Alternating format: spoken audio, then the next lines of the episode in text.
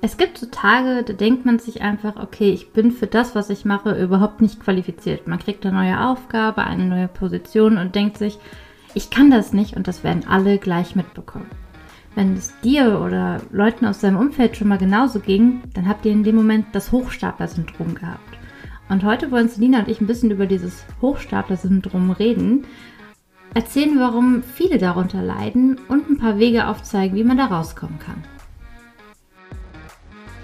Nerdy Dirty Bold. Podcast für Frauen und Karriere. Als ob die überhaupt irgendwas hinbekommen, ich meine. Aber wisst ihr was? Hören wir mal rein.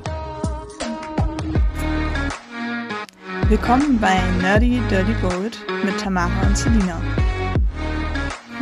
Ja, und ich glaube, in dieser Folge gehen wir mal wieder an so richtig unangenehme Gefühle ran, ne? Mhm.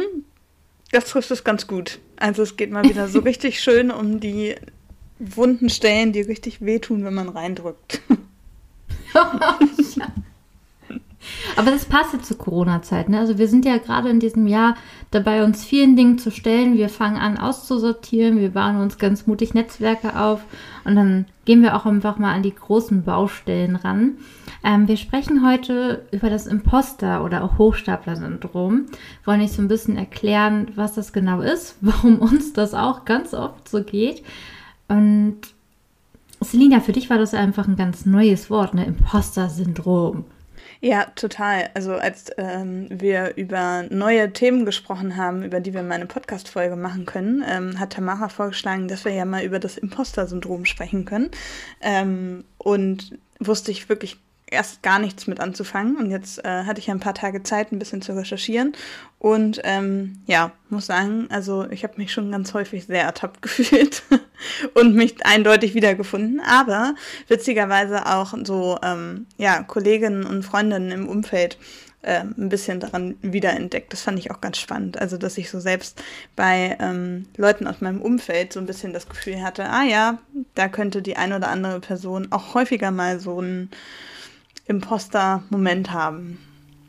Ja, also auf jeden Fall. Das Imposter-Syndrom ist tatsächlich sehr weit verbreitet.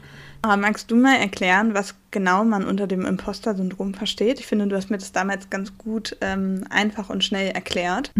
ich glaube, ich kann das, konnte das ganz gut erklären damals, weil das was ist, was mir öfter mal äh, persönlich über den Weg läuft.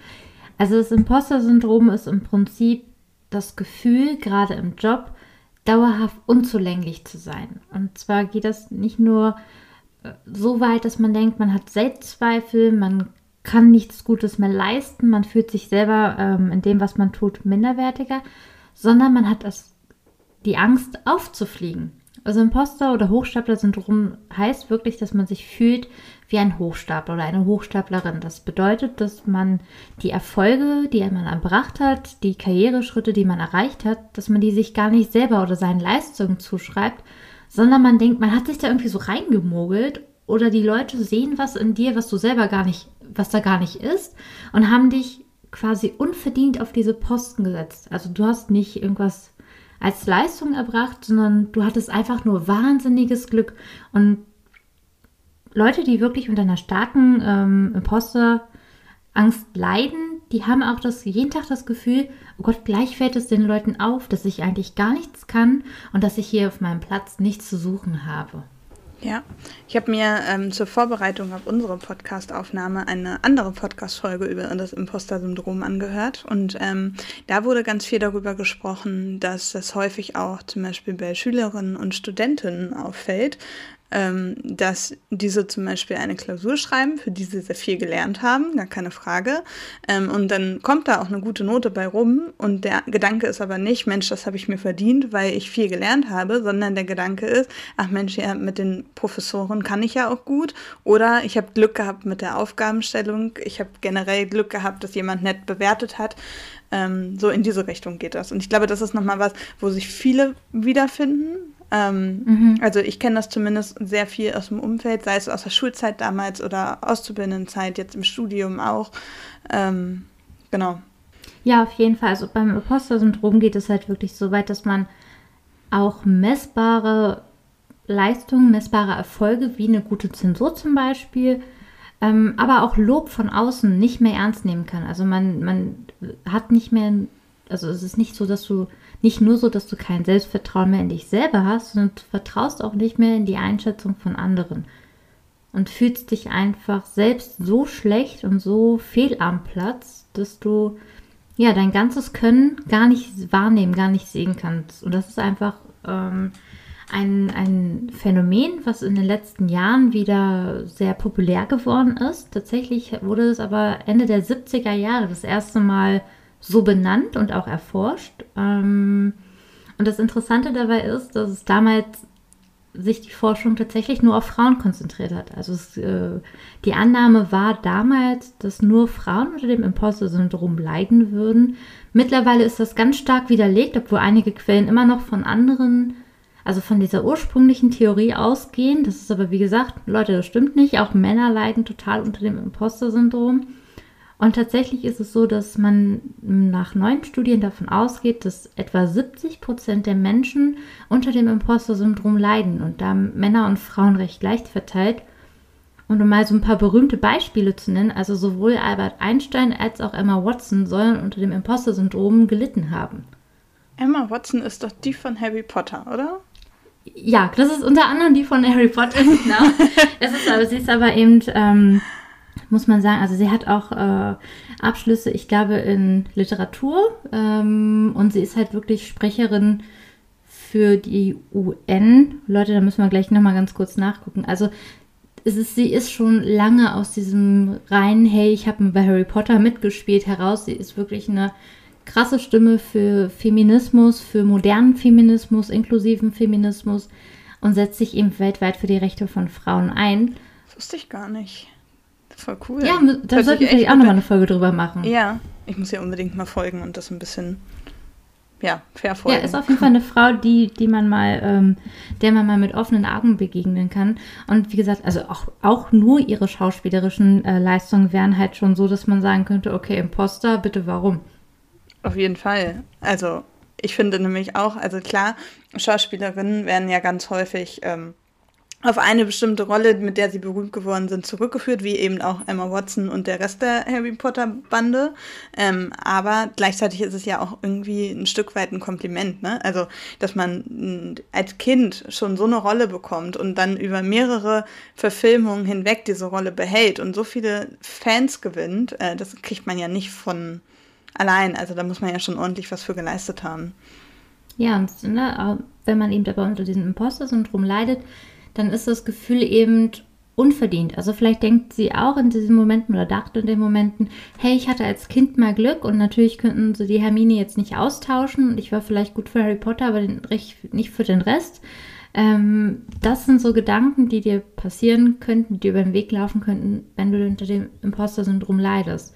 Und das Tückische ist einfach auch, dass man nicht dauerhaft darunter leiden muss. Also es kann natürlich auch etwas sein, was temporär auftritt, ähm, sei es mit einer neuen Anstellung, einer neuen Aufgabe oder auch einfach tagesformabhängig tatsächlich. Also es ist nicht so, dass man einmal das Hochstapler-Syndrom entwickelt und es konstant da sein muss und dass man es vor allem bemerkt. Also es kann quasi auch einfach nur in bestimmten Lebenssituationen oder Bereichen auftreten und auch mal temporär für ein bestimmtes Projekt oder eine bestimmte ähm, ja, Phase, die man durchlebt. Ja, genau, genau.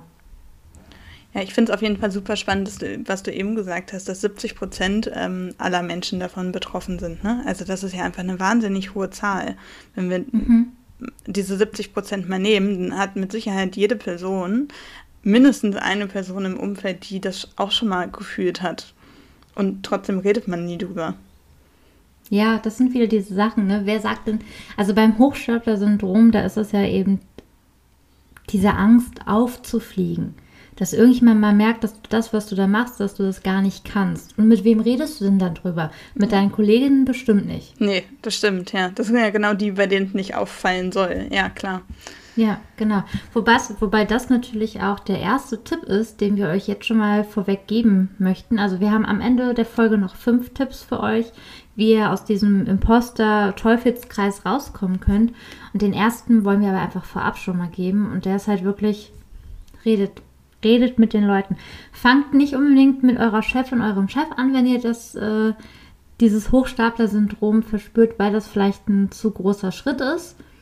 Aber nehmt euch doch mal die Kollegin eures Vertrauens. Redet mit ihr. Geht da ganz offen mit um und ich wette, euch werden da sehr viele Menschen begegnen, die, wenn sie ehrlich zu euch sind, auch unter diesem Hochstapler-Syndrom mindestens einmal gelitten haben. Ja. Ich finde es auf jeden Fall ganz spannend, mal zu hören, ähm, wer von unseren Zuhörerinnen da auch schon mal dran gelitten hat. Und ich würde mich sehr über Nachrichten zu dem Thema freuen. Oh ja, auf jeden Fall. Also ich kann, ich kann mich da auf jeden Fall zuzählen. Also ich habe äh, schon so oft an diesem Hochstapler-Syndrom gelitten. Ähm, ich glaube, deswegen kann ich da jetzt auch ein bisschen was von erzählen. Also Hochstapler-Syndrom ist was, was mir sehr oft begegnet ist in meinem Leben. Ich fand es auch ganz spannend. Du hattest ähm, gestern mir erzählt, dass du, dass sich das bei dir manchmal daran äußert, dass du dich extrem vorbereitest. Das fand ich auch ganz spannend. Ja, auf jeden Fall. Also es gibt, es gibt quasi zwei Arten oder zwei große Arten, ähm, wie Menschen mit diesem Hochstapler-Syndrom umgehen, versuchen das zu kompensieren. Mm, und es ist auch so lustig, dass, dass quasi wir beide uns da so wiederfinden, also in diesen Mechanismen. Ähm, ich mache das tatsächlich so, dass ich anfange, Kontrolle aufzubauen. Das heißt, je mehr ich versuche, Kontrolle über eine Situation zu haben, je mehr ich akribisch plane, auf alle Eventualitäten vorbereitet sind, vor allem auch, auch auf sehr abwegige ähm, Eventualitäten, das ist immer ein Zeichen dafür, dass ich mich unsicher fühle und dass ich Angst habe, dass jemandem auffällt, dass ich dafür eigentlich vielleicht gar nicht die richtige Person bin. Das hat sich tatsächlich noch nie bestätigt. Weil es ähm, ja auch nicht ähm, die Wahrheit ist. Genau, ne? aber das Eigengefühl hat immer gesagt, oh nein, du bist da gar nicht die Richtige für. Du, die Aufgabe ist vielleicht auch noch zu groß für dich. Mm, und dann habe ich immer angefangen, mich extrem darauf vorzubereiten. Also wirklich so jede Eventualität und was kannst du hier noch machen, was kannst du da noch machen. Am besten jede Minute durchplanen, um dann im Nachhinein zu sagen, lief alles super, aber ich hätte ja noch, was wäre gewesen, wenn das passiert wäre? Was wäre gewesen, wenn das nicht geklappt hätte? Oder wenn diese Kollegin nicht zufällig das gemacht hätte? Wäre ich denn darauf vorbereitet gewesen? Meine eigene Antwort wäre in dem Fall immer nein. Das wäre total schief gegangen dann und alle hätten gemerkt, dass du es verkackt hast. Hm. Ähm, die realistische Einschätzung ist halt eine komplett andere. Also es wäre wahrscheinlich nicht schief gegangen oder wenn auch nicht in dem Ausmaß, wie man sich das selber vorstellt. Ja. Ich finde das ganz spannend, das fällt mir jetzt gerade ein. Ähm, du hattest in irgendeiner Folge mal erzählt, dass du ähm, eine Präsentation aus dem Stegreif halten könntest ohne mhm. dich vorzubereiten. Ich finde es irgendwie ganz lustig, dass du einerseits dich so extrem gut dann vorbereitet, weil du Angst hast aufzufliegen, aber in solchen spontanen Situationen dann doch irgendwie genug Selbstbewusstsein da ist, um sofort rauszuhauen und aus dem Stegreif eine Präsentation zu halten. Hm, Weil es da um zwei verschiedene Dinge in meiner Vorstellung geht. Also du hast ja gefragt, welches Thema das wäre. Mhm. Und tatsächlich, wenn ich dir jetzt über irgendein Thema was vorhalten soll, dann kann ich das machen. Ja. Gibt mir aber jemand, bin ich sehr in einem Thema drinne und mir gibt jemand zum Beispiel einen Expertenstatus, dann ist das was, was bei mir so viel Erwartungsdruck auslöst, dass ich mir dann vorkomme, als ob es nicht als ob ich da nicht gerechtfertigt bin. Okay. Ich das ist es so ein bisschen. Also mhm. vielleicht kann man, wir gehen gleich nochmal auf die Ursachen ein vom Imposter-Syndrom, aber es ist auch einfach viel mit dem Gefühl, wo gehöre ich hin, wo habe ich Zugang und wo darf ich sein. Das ist, da gehen wir vielleicht gleich einfach nochmal drauf. Ich würde ganz gerne nämlich vorher nochmal auf die zweite Kompensationsart des äh, beim Imposter-Syndrom eingehen, und zwar das, ich hasse dieses Wort, Prokrastinieren. Weil ich es nicht aussprechen kann. Ach so, Aber ich dachte die Bedeutung. Okay. nee, die Bedeutung ist super. Ich bin auch manchmal ein Fan davon, aber ich finde es ganz schwierig auszusprechen. Ich bin Königin da drin. Ich kann das ja? sehr gut. Ja, ich bin super im Prokrastinieren. Ist das auch was, was du machst, wenn du merkst, du wirst unsicher oder eben ja. Imposter-Syndrom hast? Ja, mache ich immer. Also wenn ich, wenn ich noch ganz viel Zeit habe, um zum Beispiel eine bestimmte Aufgabe zu bearbeiten ähm, und ich weiß von vornherein, dass ich mir unsicher bin und dass ich das Gefühl habe, ich kann diese Aufgabe nicht, dann schiebe ich die so lange auf, bis nichts mehr geht. Und dann kriege ich aber mhm. auch die Aufgabe meistens hin. Also das ist so dieses, dieses unter Druck arbeiten. Äh, dann bekomme ich das hin und habe aber vorher als Beispiel anderthalb Wochen total Schiss, dass ich es verhaue und nicht hinbekomme. Und dann beschäftigt mich das auch anderthalb Wochen, aber ich schiebe das immer wieder weg und denke mir, ach nee, dann machst du es von anders, machst du nicht jetzt. Mit so einem Blödsinn willst du dich jetzt nicht auseinandersetzen. Ähm, und dann am Ende stellt sich dann halt ganz häufig raus, nee, waren die völlig falschen Gedanken, weil eigentlich hat alles geklappt. Ja, ja, das beschreibt das echt ganz gut. Also diese Möglichkeit, irgendwas aufschieben, um sich bloß nicht zu blamieren oder irgendwie abgelehnt zu werden auch. Ne? Oder ja. zu denken, wow, jetzt merke ich anderthalb Wochen vor der Abgabe, dass ich das nicht kann oder sowas. Was ja nie passieren wird. Und selbst wenn, könntest du einfach Hilfe holen und eine andere Lösung finden. Aber man schiebt es dann quasi auf, um sich dem nicht stellen zu müssen. Das sind so ja. ne, diese beiden Sachen. Entweder aufschieben oder wirklich hardcore durchplanen und ja, und ich bin da ganz anders als du. Also ich, bei mir äußert sich das dann nicht in der akribischen Planung, sondern wirklich in dem Aufschieben. Ähm, das Problem ist aber, dass ja dann kurz vorher, wenn man nicht mehr aufschieben kann, dann tritt ja auch diese gewisse Panik auf und dann schämt man sich ja auch, Fragen zu stellen, weil es ja viel mhm. zu spontan ist und man hätte ja schon ganz viel Zeit gehabt. Und das ist dann häufig dieses Ding, dann hänge ich mich halt total rein, damit ich bloß nicht eine Frage stellen muss und recherchiere ganz viel und meistens funktioniert das sehr gut und bisher bin ich noch nicht aufgeflogen. Aber die Angst ist natürlich da, dass ich, wenn ich jetzt eine falsche Frage stelle, dass es dann auffliegen könnte, dass ich dieses Thema absolut noch nicht beherrsche und mich auch noch nicht mit der Aufgabe auseinandergesetzt habe. Ja. Und, und da kommen wir auch eigentlich ganz gut zu diesen Ursachen von ähm, dem Hochstapler-Syndrom. Und da darf man tatsächlich sagen, es gibt so ein paar Punkte, die treffen auf Männer und Frauen zu.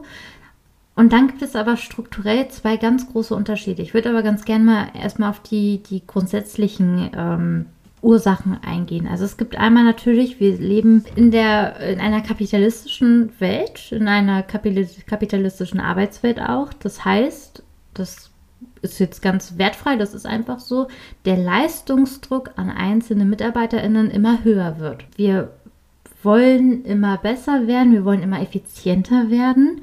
Und bei vielen ist auch einfach die Angst, keinen Job zu bekommen oder den Job zu verlieren oder irgendwie in die Richtung. Und dieser Leistungsdruck, den wir haben, auch dieses immer Schauen nach links und rechts zur Konkurrenz, macht ganz viel mit unserer Psyche und ganz viel mit dem, was wir, von dem wir denken, dass wir es selber können. Ja, ja, äh, diese, diese Leistungserwartung ist auch was, was ich auch als totales Problem sehe, weil ich einfach fest daran glaube, dass man nicht jeden Tag die gleiche krasse Leistung abliefern kann und dass es eigentlich völlig okay ist, mal an manchen Tagen auch einfach weniger zu schaffen, einfach weil man sich nicht gut fühlt. Ähm, und also ich kenne das von mir selber, dass ich das aber ganz schlecht nur zulassen kann. Also, dass, dass ich mal an diesen Punkt komme und sage, okay, heute schaffe ich vielleicht einfach nicht so viel wie sonst. Ähm, das kommt ganz selten vor. Also meistens quäle ich mich dann durch und eigentlich läuft es auch die ganze Zeit nicht. Und dann fühlt man sich ja auch immer schlechter. Mhm. Und auf der anderen Seite, wie ist das mit den Tagen, wo du extrem viel arbeitest, auch mehr leistest, als du musst? Siehst du die? Nein, überhaupt nicht. Gar nicht. Das ist nichts wert. Das ist nichts wert. Wenn man ähm, mal ein, zwei Stunden länger arbeitet, weil man vielleicht auch gerade in einem guten, in einem guten Rhythmus ist und das jetzt auch schade wäre aufzuhören, weil man halt gerade gut vorankommt ähm, und dann dementsprechend irgendwie länger arbeitet oder so, dann ist das selbstverständlich und das ist gut und das gehört dazu. Da wertschätze ich mich aber selbst überhaupt nicht. Also da lobe ich mich auch nicht für und da erwarte ich auch keine Anerkennung für. Wenn ich aber mal einen Tag nicht so gut funktioniere und vielleicht nur die Hälfte in der, in der gleichen Zeit schaffe, dann ist das ein ganz großes Problem und dann mache ich mich auch den ganzen Tag dafür fertig und steigere mich da rein. Ja. Oder auch mal für Aufgaben wirklich Zeit nehmen, zu sagen, hey, ich brauche jetzt diese Sache irgendwie länger als geplant. Und dann ist das so. Das ist was, was bei mir große Probleme auslöst, weil ich finde, wir werden so sehr darauf gedrillt, nicht mal von unseren einzelnen ArbeitgeberInnen unbedingt, aber doch schon so vom Gesamtbild, ne, immer dieses Optimieren. Ah, wie kannst du diese Aufgabe in zehn Minuten noch schneller lösen? Also es gibt viele Leute, glaube ich, in unserer heutigen Zeit, die ihren Aufgaben nur hinterherrennen. Und ich glaube, dass es Berufe gibt, ähm, wo das noch viel schlimmer ist als bei uns. Also ich möchte da nicht mit einer Krankenschwester, einer äh, Altenpflegerin oder sonstigen Berufen tauschen, ich sag mal so, wenn wir, wenn ich einen Text später abgebe und einen Social Media Post eine halbe Stunde länger dauert, da stirbt keiner von. Ja, genau. das ist immer, es ist natürlich nicht geil für die Kalkulation vielleicht mal, aber der, der reale Druck dahinter ist nicht so groß. Aber, aber der ändert in dem Moment doch nichts, oder? Also bist du dir dann in dem Moment bewusst, dass ähm, dies, diesen Druck eigentlich gar nicht gibt und dass du dir den selbst machst und das wahrscheinlich in den meisten Fällen würde ich ja auch niemand ansprechen und sagen, hier, jetzt hast du aber irgendwie eine halbe Stunde länger gebraucht. Ähm, aber den, der Druck kommt doch von einem selbst. Ja, das stimmt, genau. Und das ist auch ähm, der Unterschied, auf den ich vielleicht gerade unterbewusst noch raus wollte. Also wir könnten diesen Druck ja eigentlich verringern. Und es gibt aber einfach Jobs, da kannst du es nicht machen. Ja. Also da wollte ich jetzt nochmal so drauf hin. Also es gibt Leute, die haben einfach einen Job, der leider von den Strukturen so her ist, ähm, dass du nicht einfach sagen kannst, naja, dann brauche ich halt mal ein bisschen länger oder dann, dann habe ich heute mal weniger geschafft oder so. Na, aber bei uns ist das ja was, was halt, wo man sagen kann, hey, dann ist das halt so und ich kann es morgen wieder aufholen. Hast du da aber Patienten vor dir, ähm, die warten, die jetzt versorgt werden müssen, kannst du nicht sagen, naja, habe ich heute mal ein bisschen weniger geschafft. Ne? Ja. Also kriegen sie halt morgen ihr Essen erst oder so. Also, ja. um da nochmal zu differenzieren einfach. Ja, aber definitiv. trotzdem glaube ich, dass wir sehr viel Druck innerlich aufbauen. Natürlich. Ja. Und ich glaube, dass das ein absoluter Kreativitätskiller ist. Also ich habe das mhm. immer, wenn ich äh, kreativ sein will, muss, wie auch immer, ähm, dann ist das, was mir hilft, Zeit und kein Druck sondern einfach, dass ich mich mit meinem Blatt Papier hinsetze und einfach mal drauf loskribbel. Ähm, und das ist aber was, wenn man Zeitdruck hat und man hat noch ganz, ganz viele andere Aufgaben zu erledigen, dann nimmt man sich ja diese Zeit für das Kreativwerden nicht und erwartet, dass man sich hinsetzt und einem sofort fünf tolle Ideen einfallen. Und das ist halt so ein bisschen, glaube ich, der Fluch der Kreativbranche, weil es ja auch ein Stück weit so erwartet wird. Ne? Also, dass man dann irgendwie mal eben schnell eine Idee raushaut. Ähm, und ich glaube, das kann einfach auf Dauer nicht funktionieren. Ja, das sehe ich auch so. Also natürlich gibt es da Kreativtechniken und alles. Da können auch gerade die Tula-Girls uns da einiges von äh, erzählen. Aber natürlich ist es so einfach mal auch sich selbst den Luxus zu erlauben, hey, mach, ich mache jetzt einfach was anderes. Oder ich mache dann wirklich nochmal eine halbe Stunde Pause an dieser Stelle und gehe nochmal raus, gib mir nochmal anderen Input. Äh, oder mach einfach in dem Moment mal gar nichts, um letztendlich dann doch wieder effektiver arbeiten zu können.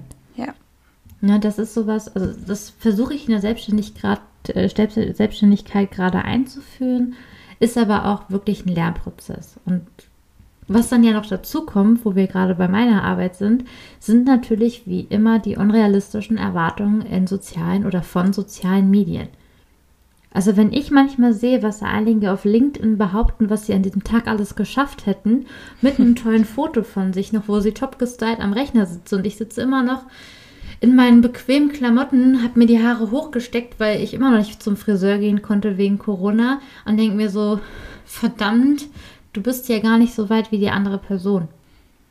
Dann macht das sehr viel Druck und ich weiß total, dass das Schwachsinn ist. Vielleicht ist das Foto von dieser Person auch nicht gerade von heute Morgen. Vielleicht war sie auch heute Morgen noch beim Friseur, ne, sei es drum. Ja. Aber trotzdem vermitteln wir gerade auf LinkedIn und anderen Portalen natürlich das beste Bild von uns, das produktivste, das fleißigste. Wir applaudieren nicht dafür, dass sich jemand gerade zwei Stunden Pause genommen hat, weil er die gerade mal brauchte. Wir applaudieren ja. für den abgeschlossenen Auftrag, für die zehn Stunden, die mehr gearbeitet wurden. Und das alles trägt dazu bei, dass viele von uns sich eben wie Hochstapler fühlen. Ja. Ich, ich habe das auf eine ein bisschen andere Art und Weise. Ich höre ja viel Marketing-Podcast und lese mich halt auch viel rein zu dem Themen, folge auch ähm, ja, Menschen in diesem Bereich auf LinkedIn. Mm, und da sind ganz viele junge Menschen dabei in meinem Alter, teilweise sogar noch jünger. Ähm, und oder auch in, in Interviews, wo Personen schon, sag ich mal, in deinem Alter sind, aber von vor zehn Jahren sprechen, wo sie irgendwie noch 19 waren, ähm, dann passiert es ganz häufig, dass ich, also, und das sind immer Personen, die so super viel erreicht haben, die irgendwie mit 21 schon ihre erfolgreiche Agentur gegründet haben und irgendwie die krassesten Kunden haben und die krassesten Aufträge. Ähm, und ich vergleiche mich dann damit und denke mir, okay, wo stehst du eigentlich?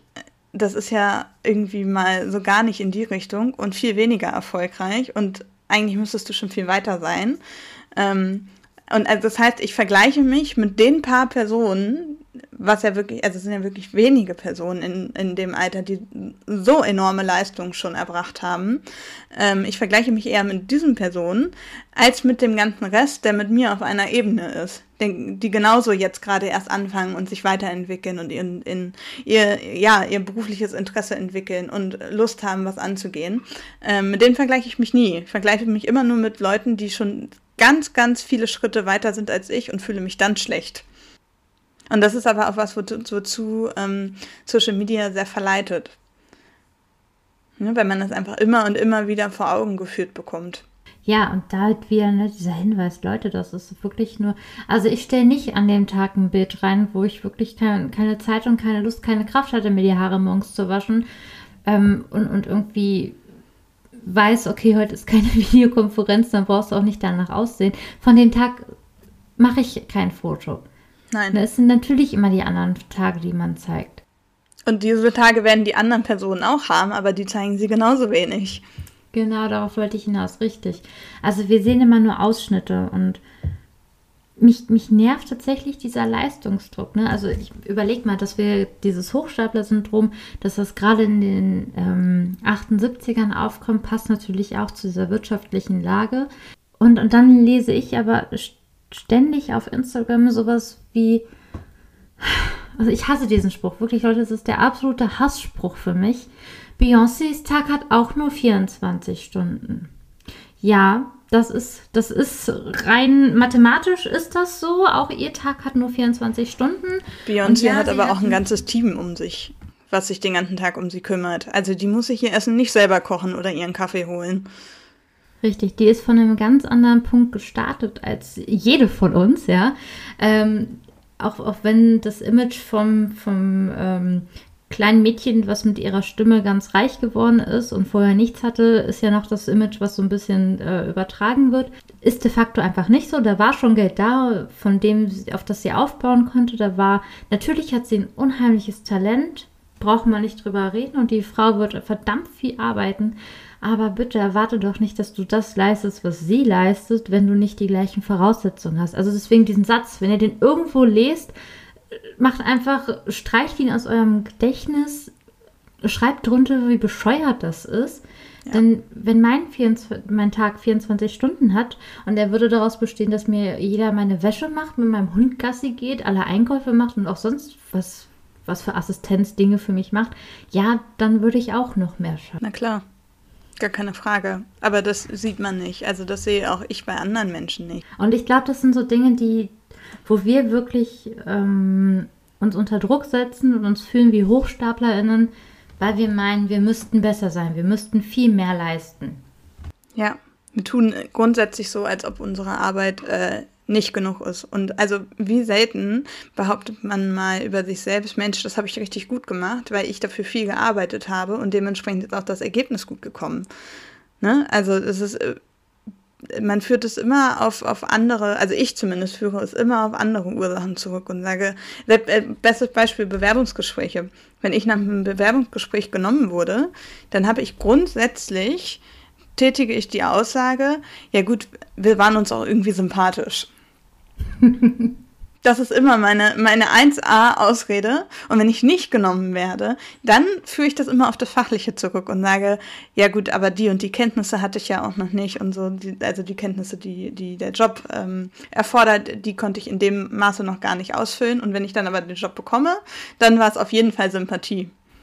Mhm. Und auch Glück, ja. weil die anderen Kandidatinnen vielleicht nicht so gut waren, also nicht so sympathisch waren. Das, das würde ich auf jeden Fall unter so Imposter-Syndrom einordnen. Würde ich die jetzt so äh, attestieren. Also. Ja, trotzdem drauf. hatte ich es gestern, als ich ähm, recherchiert habe über das Imposter-Syndrom, ähm, finde ich, waren da auch teilweise sehr extreme Beispiele abgebildet und ähm, auch sehr extreme Ausführungen. Und teilweise habe ich mich auch dann gar nicht da drin wiedergefunden und dachte mir, okay, gut, also das ist ähm, zum Beispiel äh, wird ja ganz viel geschrieben, dass Personen, die das Imposter-Syndrom haben, das Gefühl haben, dass andere Leute sie falsch einschätzen. Also dass mhm. ähm, ja da in dem, also dass man das Gefühl hat, in einem wird etwas gesehen, was man nicht bietet. Und das ist was, was ich nicht habe. Also bei mir ist es wirklich ähm, einfach die Angst, dass ich äh, eine Aufgabe nicht richtig abliefern kann, so wie ich es von mir selbst erwarte, dass, ähm, so wie es vielleicht auch von mir erwartet wird. Diese Angst ist definitiv da und die ist auch ganz häufig da. Ich habe aber nicht das Gefühl, dass andere Leute mehr in mir sehen, als ich bin, sondern ganz häufig eher das Gefühl, ich werde ähm, kleiner gehalten, als ich eigentlich bin. Und deswegen frage ich mich manchmal, ob dieses, also muss das Imposter-Syndrom zu 100% so wie es überall steht, auf einen zutreffen oder kann man auch nur Züge davon haben? Also das ist natürlich nur eine Einschätzung von mir, ein Bauchgefühl. Ich bin der Meinung, dass man, ähm, dass das eine Skala sein darf. Also ich denke nicht, dass du alle Symptome erfüllen musst. Ähm, ich glaube, das kommt einfach darauf an, wie sehr du Dinge von anderen annehmen kannst oder wie, ob es einfach daran liegt, wie du mit dir selber sprichst oder ob du auch das Vertrauen in die Einschätzung der anderen nicht hast. Ich mhm. würde nicht sagen, ähm, dass es eine Checkliste gibt für äh, das Imposter-Syndrom. Das stimmt, ja. Ja.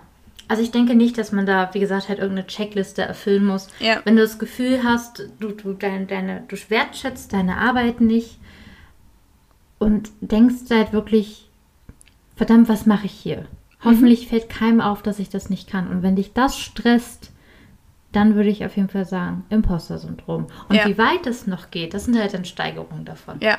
ja, das ist definitiv so. Ne? Also wenn ich irgendwo meine Aufgabe abliefern muss, ähm, dann habe ich definitiv immer die Angst, dass aufliegt, oh Gott, die hat ja gar keine Ahnung von dem, was sie tut, äh, behauptet aber immer laut ihrem Lebenslauf, sie hätte schon sonst so viel Erfahrung.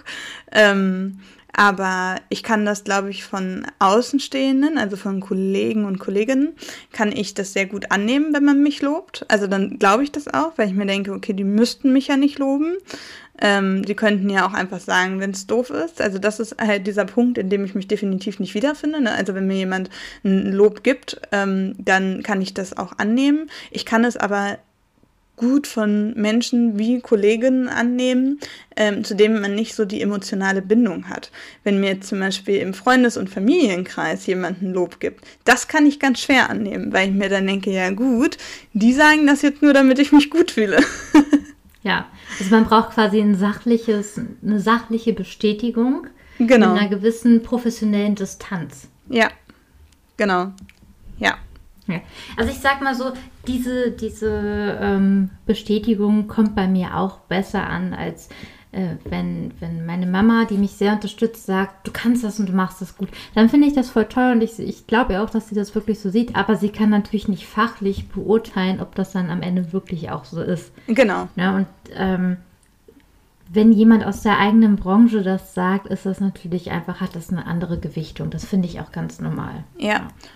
Und ähm, was ich auch ganz stark bei mir merke, ist, ähm, ich weiß aber gar nicht, ob das so richtig unter Imposter-Syndrom ähm, fällt, dass ich, wenn im Freundes- und Familienkreis hingegen jemand was Negatives sagt, also irgendwie sowas sagt wie von das glaube ich aber nicht, dass das so funktioniert, wie du dir das vorgestellt hast, dann lege ich da ganz viel Gewicht drauf und zerdenke das total, obwohl ich eigentlich weiß, dass diese Person sich in meinem Feld überhaupt nicht auskennt dann nehme ich diese negativen Gedanken äh, besser an als ein Lob. Mhm. Ich meine, es ist ja immer leichter von einem Expertenstatus äh, äh, sich selber runterzuholen durch blöde Kommentare, als auf ihn selber raufzusetzen, wenn, wenn man ein Lob bekommt. Ne? Also es ist ja, also eine Theorie, warum das Imposter-Syndrom bei Frauen auftritt, ist, dass es ein ganz strukturelles Problem ist, und zwar, dass in Frauen kein Vertrauen gesetzt wird. Mhm. In dem Sinne, da sind die Erwartungen in das, was sie können und was sie können sollen, geringer. Und bei Männern auf der anderen Seite entsteht das Imposter-Syndrom genau aus diesem Druck heraus, aus diesem Leistungsdruck, der von ihnen erwartet wird. Also komplett gegensätzlich führt aber letztendlich beides zu diesem Imposter-Syndrom und sind halt eben strukturelle Probleme. Und ich glaube, das ist auch das, was, was uns bei dir da begegnet und was ich auch total gut selber kenne, dass als Frau mir dieser Expertenstatus gerade im beruflichen nicht zugetraut wird. Ja, in ganz vielen Fällen ist das sogar so. Also mir fallen mehr Fälle ein, in denen mir das Vertrauen nicht entgegengebracht wird, als äh, mhm. Fälle, in denen es mir entgegengebracht wird. Und wenn es mir entgegengebracht wird, dann meistens von Frauen. Ja, also tatsächlich, ich habe mal, ich war mal auf dem Flohmarkt und habe da was verkauft und habe mich dann mit einem, der da was kaufen wollte, so ein bisschen unterhalten, älterer Mann, und hat dann gefragt, was ich Philosophie, äh, was ich, was ich philosophiere, was ich studiere. Und ich studiere, äh, studiere ja unter anderem Philosophie. Und das kann ja nichts werden. Also als Frau, da ist er sich ganz sicher, dass er mehr über Kant wüsste als ich. Und äh, wenn oh Frauen Gott. sowas machen, das ist ja nur so, ach komm mir bloß nicht mit sowas. Also äh, wir haben uns vorher über einen Toaster unterhalten, den er kaufen wollte. Und dann kurz über Philosophie, also mit der Info, hey, ich studiere Philosophie. Und er war sofort davon überzeugt, dass ich das definitiv nicht kann und dass er als äh, Laie, der mal einen Zeitartikel über Philosophie überflogen hat, natürlich besser aufgestellt ist in dem was Bereich. Was ein Schwachsinn. Ja, Wahnsinn. Halt, was ein Schwachsinn. Und das ist halt so ein strukturelles Ding. Ne? Von uns Frauen wird nicht erwartet, wird kein Vertrauen darin gesetzt, dass wir eben diesen Expertenstatus uns erarbeiten. Und von Männern auf der anderen Seite wird halt genau das erwartet. Ich glaube, es ist richtig schwierig, wenn du als Mann für dich für irgendwas entscheidest, was du machen möchtest dann bist du sofort der Experte dafür. Ja, und dann klar. wird auch von dir erwartet, dass du da, weiß ich nicht, fängst dein Medizinstudium an, Tag 3 und dann fragt dich äh, schon hier, Omas Freundin äh, hat jetzt einen Herzinfarkt, äh, bitte einmal retten. So, das ist, glaube ich, der Erwartungsstand, der an Männer herangetragen ja, wird. Definitiv. Ja, und an Frauen ganz, ganz andere Geschichte. Also es wird doch auch, also es fängt doch schon in der Schule an mit dem Fach Mathe. Ich meine, es fängt schon damit an, dass von Jungs erwartet wird, dass sie Mathe können und von Mädchen wird erwartet, dass sie Mathe nicht können. Wenn Jungs in der Schule schlecht sind, dann sind sie faul. Wenn Mädchen in der Schule schlecht sind, dann sind sie dumm. Also Jungs könnten sich verbessern, wenn sie wollten, und bei einem Mädchen ist eigentlich schon alles verloren, weil die ist einfach nur dämlich. Das ist tatsächlich noch so, so ja, wirklich so eins dieser strukturellen Probleme, wie wir sozialisiert werden, wie wir erzogen werden, ne? wie unsere Denkweisen geprägt werden. Und ich glaube, das ist auch noch so ein, so ein Ding, und da kommen wir jetzt wieder an ähm, Dinge wie Frauenquote, warum weniger Frauen in der Politik sind, an hohen Positionen, in, in hohen ähm, Gewerkschaftspositionen, in hohen Vorstandspositionen etc. Und ich denke, dass dieses Imposter-Syndrom, diese, dieses geringschätzige Vertrauen in die Handlungen, Einschätzungen und das Wissen von Frauen dazu führt, dass unsere Gesellschaft sich so gebildet hat. Ja, definitiv. Ja, also ich kann da einfach äh, nur zu 100 Prozent zustimmen, nach, mein, nach meinem Gefühl und meinen Erfahrungen. Also, wie gesagt, fängt schon in der Schule an und dann geht es eigentlich immer so weiter. Ja, und ich, das zeigt halt auch eben, dass dieses äh, Imposter-Syndrom, das man könnte ja auch denken, hey, das ist ja vielleicht ganz niedlich. Die weiß immer nicht so, die unterschätzt sich immer, die ist, äh, die, na, das wird uns ja auch so ein bisschen beigebracht. Lieber ein bisschen tief stapeln, lieber dich überrascht zeigen, wenn du dann doch so gut bist, lieber nicht zu viel erwarten, lieber ein bisschen unterm Radar. Ne? Das ist ja so mhm. das, das ist irgendwie schön zurückhaltend, das ist ruhig, das ist feminin. Ist das nicht vielleicht auch ein bisschen niedlich, wenn man so leichte Selbstzweifel Wenn man so leicht dümmlich ist. Deswegen hat doch zum Beispiel auch Daniela Katzenberger gut funktioniert, weil die so schön sich dumm gestellt hat. Die ist überhaupt nicht dumm. Aber einfach nur, weil ich alle, das Klischee wurde bestätigt. Blonde Frau, dumm. Ja, und das ist ja so süß, die kannst du ja so an der Hand nehmen und ein bisschen, kannst dir ein bisschen was erklären. beibringen. Genau, ja, kannst du ein bisschen genau. was beibringen, das ist schön. genau, und na, aber wir haben ja schon aufgezeigt, warum das halt wirklich so, so schädlich ist. Also es geht nicht darum, dass jede von uns jetzt eine krasse Karrierefrau sein muss, ja. Muss auch kein Mann, auch, es muss auch kein krasser Karrieremann sein. Aber wenn du unter diesem Hochstapler-Syndrom wirklich leidest, dann bist du automatisch zurückhaltender. Du bringst deine Ideen aus Angst nicht ein. Du bist psychisch belastet. Das ist ein richtiger Teufelskreis. Und damit verwehrst du nicht nur dir einen glücklichen Joballtag, weil die meisten von uns hängen einfach mindestens 40 Stunden die Woche in ihrem Job, ja. sondern du verwehrst auch deinem Team, mit dir zu wachsen und an dir zu wachsen. Und du verwehrst quasi dir und deinem Team den geilen Scheiß zu machen, den du rausbringen würdest. Ja, ich habe auch eben ähm, in der anderen Podcast-Folge, die ich gehört habe, tatsächlich was ganz interessant, also fand ich so ganz interessant, finde ich aber ein bisschen schwierig, die Aussage. Da ging es auch so ein bisschen um Tipps, wie man so aus dem Imposter-Syndrom so ein bisschen rauskommt. Ähm, und da war unter anderem die Aussage, denk dran, dass wenn ähm, du den, den, den Zuspruch, den du von Arbeitskolleginnen nicht, ähm, den du bekommst, wenn du den nicht annehmen kannst, dann machst du ja quasi auch deren Arbeit nieder und deren Gedanken, weil sie dich loben und du stellst ihre Kompetenz in Frage. So, das hört sich ja erstmal gar nicht so schlecht an und ich verstehe das auch. Ich verstehe den Gedanken komplett. Ich finde das aber ein bisschen schwierig, weil ich glaube nicht, dass eine Person, die das Imposter-Syndrom hat, mit Absicht ähm, die Kompetenz von jemand anderem untermauern will. Und ich glaube, das ist auch nicht das, was wirklich schwerwiegend ist an dieser ganzen Geschichte. Also klar, vielleicht hilft es dem einen oder anderen, sich das vor, vor die Augen zu führen, um so ein bisschen da rauszukommen. Kann ja sein. Vielleicht bin ich auch die Einzige, bei der das nicht wirkt.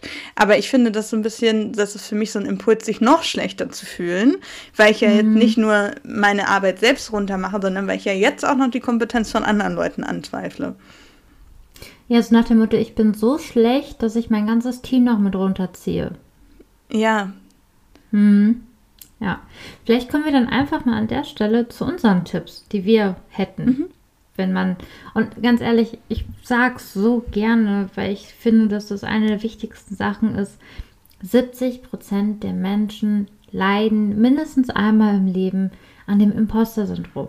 Also wir sind wirklich, ich habe das immer wieder, Selina hatte das schon öfter im Leben ähm, und ich kenne ganz viele andere tolle Frauen, gerade Frauen, von denen ich es nie gedacht hätte, die immer so stark und selbstsicher auftreten von denen ich denke, Alter, ihr könnt so viel, ich, wow, krass. Ähm, selbst die leiden unter dem Imposter-Syndrom. Ja. Genau, also ich fand das auch wirklich spannend. Deswegen, mir hat das auch geholfen, dass du eben meintest, dass zum Beispiel Emma Watson da auch höchstwahrscheinlich drunter leidet, ne? Also, dass du das irgendwie mal gelesen hast, weil ich mir jetzt automatisch das nicht nachvollziehen kann und mir immer denke, Wahnsinn. Also, so eine Frau, die kann doch mhm. da nicht irgendwie ernsthaft unter dem Imposter-Syndrom leiden, aber ja, das bestätigt das einfach total. Also, bestätigt einfach total diese 70 Prozent, weil 70 Prozent ist einfach eine ganze Menge. Ja. Ich würde mal den ersten von unseren weiteren fünf Tipps raushauen. Und zwar möchte ich den ganz gerne nennen, weil das was ist, wo ich mich selber immer wieder erwische, dass ich das dann doch mache. Und zwar ist der erste Tipp, den wir euch geben möchten, versucht nicht die Gedanken der anderen zu lesen. Versucht nicht zu raten, was die über euch denken, was sie über eure Arbeit denken. Dann seien wir mal ganz ehrlich, wenn wir in so einem Moment des Selbstzweifels sind, sind diese Gedanken, die wir in unseren Mitmenschen lesen, keine netten dann denken wir so, also dann nehmen wir an, dass die anderen so schlecht von uns denken und wir finden immer schlechte Gedanken über uns selber. Deswegen versucht nicht die Gedanken zu lesen, sondern versucht in den ehrlichen Austausch zu gehen und nachzufragen. Das ist selbst wenn es da mal Kritik gibt, wird das immer noch besser sein als die innere Stimme, die ihr euch da selber vorspult. Ja. Ja, definitiv. Das ist auch eine ganz gute Überleitung zu dem nächsten Tipp. Und zwar ähm, lerne zu unterscheiden zwischen Gefühl und Fakt. Das, das bestätigt ja eigentlich nochmal genau das, was du gesagt hast, aber halt auch wirklich auf sich selbst bezogen. Versuch einfach zu reflektieren, was ist jetzt einfach nur gerade ein Gefühl äh, und was findet wirklich so statt. Und ich glaube, das meiste findet nur in unserem Kopf statt. Ja. Und der dritte Tipp, den ich geben kann, das hilft auch bei vielen anderen Situationen im Leben. Wenn du erkennst, dass du negative Gedanken hast, dann versuch zu diesen negativen Gedanken eine positive Alternative zu bilden. Das heißt, wenn du denkst, okay, das geht jetzt in diesem in dieser Katastrophe aus oder hey, ich kann das auf keinen Fall, dann versuch dir wirklich bildlich vorzustellen, dass es doch klappt. Denn tatsächlich kann unser Hirn nicht unterscheiden, ob wir uns etwas nur vorstellen oder ob es wirklich passiert. Und wenn du dir ständig vorstellst, dass alles schlecht passiert und dass alles negativ ist, dann nimmt dein Gehirn diese Handlungsstrukturen auch an. Ja, definitiv. Ähm, Ein weiterer Tipp, den ich sehr wichtig und sinnvoll finde, ist ähm, ein gutes Verhältnis zu Fehlern zu entwickeln. Also einfach ähm, tatsächlich sich Gedanken darüber zu machen, ist es jetzt wirklich so dramatisch, dass ich einen Fehler gemacht habe oder kann mir das auch weiterhelfen, dass ich diesen Fehler gemacht habe? Also die Welt geht definitiv nicht davon unter, dass dieser Fehler gemacht wurde. Sie hilft, er hilft aber vielleicht dir, um dich weiterzuentwickeln, sowohl gedanklich als auch fachlich, weil du dann nach einer Lösung suchen musst, um diesen Fehler vielleicht auch eventuell auszubaden. Und das nächste Mal machst du den Fehler definitiv nicht wieder. Und ähm, ich glaube, da sollten wir alle nicht so streng mit uns sein. Also Fehler sind nicht pauschal was Schlechtes. Ähm, das kann auch einfach zu was Gutem führen. Ja, genau. Und selbst wenn wir mal Fehler auch bei anderen sehen, versucht einfach mal oder lasst uns alle mal versuchen, mit diesen Fehlern besser umzugehen. Also ich finde, wir haben eine ganz schreckliche Fehlerkultur entwickelt. Mhm. Und wie du ja schon richtig sagst, Fehler können auch wirklich gute Lösungsansätze beinhalten. Und selbst wenn es das mal nicht ist, wenn du es wirklich einfach verkackt hast und dich über dich selbst ärgerst und es nichts Positives gerade an diesem Fehler gibt, dann ist das auch mal okay. Dann hast du es halt gerade mal verkackt. Das ist mir auch schon passiert, hätte ich mir echt ersparen können. Bin ich nicht dran gestorben, ist kein anderer dran gestorben. Weltwirtschaftssystem ist auch nicht zusammengebrochen. Es passiert einfach mal. Ja, genau. Also und vor allen Dingen, wenn wir den Fehler wieder ausbügeln, was ja ganz häufig einfach möglich ist, äh, dann interessiert es halt auch spätestens morgen niemanden mehr. Keiner wird mehr danach fragen. Ja, richtig. Und da komme ich zum letzten Punkt ähm, unserer Tipps, denn wir führen uns selber unsere Fehler immer viel zu oft vor Augen, unsere Erfolge aber nicht so oft. Deswegen ist unser letzter Tipp, etwas, was ich auch immer mache, ein Erfolgstagebuch führen. Schreibt euch wirklich auf, wo ihr es hart gerockt habt, wo es im Kleinen gerockt hat, wo ihr einfach sagtet, hey, das habe ich ganz cool gelöst, aber führt euch das mal vor Augen. Tatsächlich brauchen wir für eine negative Erfahrung drei gute Erfahrungen, damit unser Gehirn das wieder ausgleichen kann. Und diese guten Erfahrungen, die müssen wir viel bewusster wahrnehmen. Warum? Weil unser Gehirn natürlich versucht, aus negativen Erfahrungen zu lernen. Und deswegen sind die evolutionär einfach viel wichtiger gewesen. Wenn wir gemerkt haben, hey, wenn wir diese Beere essen, sterben wir, ist das ganz cool, dass wir uns das merken. Deswegen müssen wir diesen Raum schaffen. Und wenn wir unsere Erfolge in einem Tagebuch aufschreiben, verfestigen wir sie. Wir denken da nochmal dran. Wir werden uns einfach bewusst. Und Leute, wie geil ist es, wenn diese Liste von Erfolgen einfach immer größer wird. Ja, ich habe sowas gar nicht, so ein Erfolgstagebuch. Hast du sowas? Führst du eins? Ja, ich führe das tatsächlich. Ich, also, ah, weil ich auch so ein typischer Imposter-Mensch bin, ähm, manchmal denke am Ende des Tages, oh, ich habe nichts geschafft heute und dann oh ja, schreibe ich aber auf, was ich gemacht habe. Mhm. Und dann sehe ich, oh verdammt, entspann dich mal, du hast dir gerade diesen Feierabend total verdient. Und selbst wenn ich nicht so viel geleistet habe, dann weiß ich, hey, ich habe die letzten Tage davor so viel geleistet. Das ist für mich tatsächlich der Grund. Ich führe ja für die Arbeit relativ viele To-Do-Listen, einfach um den Überblick zu halten. Und das ist ja so dieser Effekt, auch dieses Abhaken und geschafft haben. Ne? Und ich schreibe mir selbst Sachen auf, die ich schnell mal kurz nebenbei erledigt habe, die gar nicht als To-Do aufgeschrieben wurden, die mir sondern, sondern kurz zugerufen wurden. Wenn ich die erledigt habe, die schreibe ich dann extra nochmal auf, um sie abhaken zu können. Ja, das sind ja auch diese Zeitfresser am Tag, ne? Oh, genau. Warum habe ich denn die große Aufgabe nicht geschafft? Ja, weil mir zehn Leute 30 kleine Sachen reingeworfen haben. Genau. Und das vergisst man ja am Ende des Tages einfach. Und dementsprechend habe ich mir das auch wirklich. Ist ja eine abgewandelte Form vom Erfolgstagebuch, ne? Quasi. Ja, also, ja. genau. Also führe ich doch indirekt eins. ja, also ich habe eins halt, ich mache diese täglichen To-Dos einfach, ähm, um auch mir den Tag so ein bisschen nicht zu voll zu stopfen. Das ist auch was, was ich mache. Ich nehme mir einfach viel zu viel vor und denke dann am Ende, oh, du hast wieder nichts, nichts geschafft. geschafft. Ja, ähm, deswegen habe ich mir auch eine To-Do-Liste geholt, schon vorgedruckt, wo nur neun Punkte drauf sind. Mehr ist nicht, mehr geht nicht. Also neun ist schon eine Menge. Also wenn das neun ja. große Sachen sind, dann ist das auch nicht zu schaffen. Ich habe gelernt, auch sowas wie Gassi gehen und duschen drauf zu schreiben, weil das frisst einfach sehr viel Zeit, auch wenn es schöne Zeit ist. Aber ich muss ja irgendwie sehen, auch mein Tag hat noch 24 Stunden. Ja. Versuche ich mir das einzuteilen und diese neun Punkte geben das ganz schön vor. Und dann habe ich aber tatsächlich noch ein Erfolgstagebuch für, wo ich berufliche und persönliche Erfolge reinschreibe, die für mich ein bisschen mehr Gewichtung haben ähm, die auch dafür da sind, dass ich mein eigenes Wachstum mal erkenne und diese neue Rolle, in die ich reingekommen bin, annehmen kann. Und das mhm. war ja auch was, was mir sehr schwer gefallen ist. Dieses, hey, ich bin jetzt wirklich selbstständig und ähm, da kommen immer größere Aufträge, immer mehr Verantwortung. Das ist geil, das ist genau das, was ich will und das ist auch das, was ich kann. Aber ich musste es für mich selber annehmen lernen und selber, mein, also mein Selbstbild auch der, dahingehend, ja, verändern. Ja, nehme ich auch definitiv mit. Also vielleicht mal ja, nicht nur die To-Do-Listen zu schreiben, die man ja dann auch, sobald sie abgehakt sind, wegwirft. Also ich zumindest, ich behalte die nicht auf, ähm, sondern halt so wirklich, ja, vielleicht auch mal Erfolge irgendwo niederzuschreiben, wo man immer mal wieder reingucken kann, ja. Ist das nicht eine geile Challenge für die Woche? Ja, finde ich gut. Vor allem müssen wir beides dann auch machen. Ja, genau. Ne? Jetzt haben wir uns selber so ein bisschen unter Druck gesetzt. Das finde ich gut. Schön. Schön, dass ihr, dass wir mit euch hier aufwachsen. Das finde ich auch so geil am Podcast. Also ich finde, man ja. wächst dann nochmal mit. Total. Ja. Vor allen Dingen ist es einfach was anderes zu sagen, ja, irgendwie, ich werde jetzt wohl auch mal ein Erfolgstagebuch schreiben. Oder aber man sagt öffentlich, wir machen das jetzt zwei Wochen lang und veröffentlichen das. Das ist schon ein großer Druckunterschied. Deswegen, also wenn ihr auch Bock habt mitzumachen, zwei Wochen lang einfach mal die eigenen Erfolge, sowohl die täglichen als auch die großen Sachen, die man einfach schon mal erreicht hat, in einem Erfolgstagebuch aufschreiben. Das war die neue Folge Nerdy Dirty Bold. Und wenn ihr auch noch was zu dem Thema zu sagen habt, dann schreibt uns doch gerne. Ihr erreicht uns per E-Mail unter boldones.podcast.gmail.com oder auf Instagram at nerdydirtybold. Und denkt dran, Boot sein heißt sich gegenseitig sichtbar machen. Also hinterlasst uns gerne eine Rezension bei Apple Podcast.